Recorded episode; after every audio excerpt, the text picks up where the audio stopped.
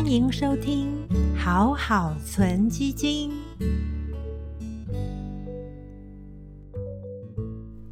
今天要来谈如何挑选好基金。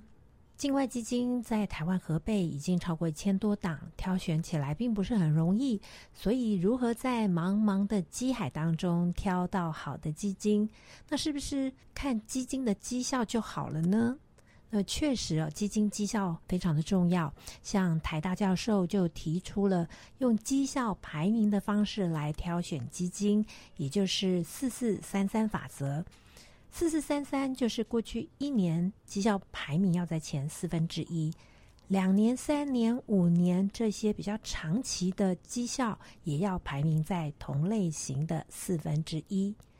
那么比较中短期的，像三个月跟六个月，基金的绩效排名只要在同类型的前三分之一就可以了。所以这就是四四三三法则。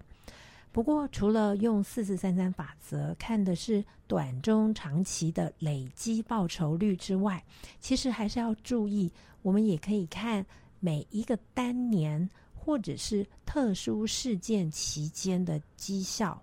比如说像是升旗期间或者是经济衰退期间。这些比较能够用特定的事件来看基金在这一段期间，它到底表现有没有特别突出？有些基金是在涨的时候表现比较好，但是跌的时候会跌很多。那有些基金其实还蛮抗跌，或者是在景气不好的时候操盘特别的好。所以这也是要看不同的期间，投资人是喜欢冲一点的，还是比较能够守的基金。那第二。其实也是要看这样子的基金绩效是承担了多少的风险赚来的，也就是在相同的绩效之下，我们要去比较波动风险。我们常常用的是标准差这个数值来看，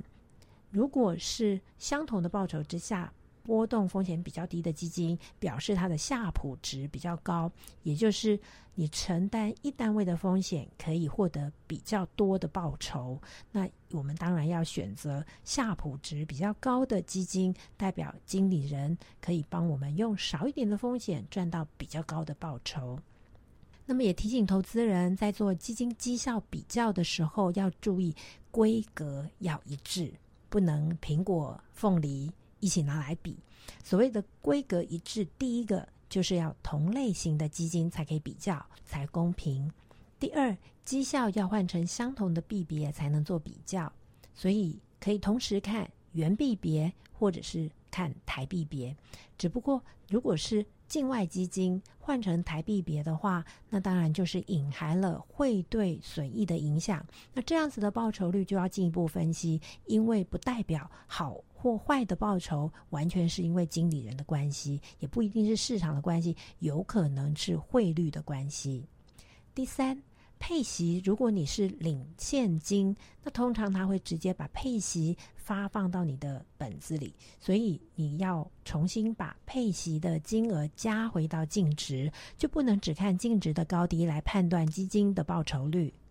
除了以上是用绩效数字的指标之外，挑选好的基金有时候还是要参考一些直化的指标，也就是成立的时间是不是够长？因为我们希望至少经历过一次的多空循环，可能至少十年以上。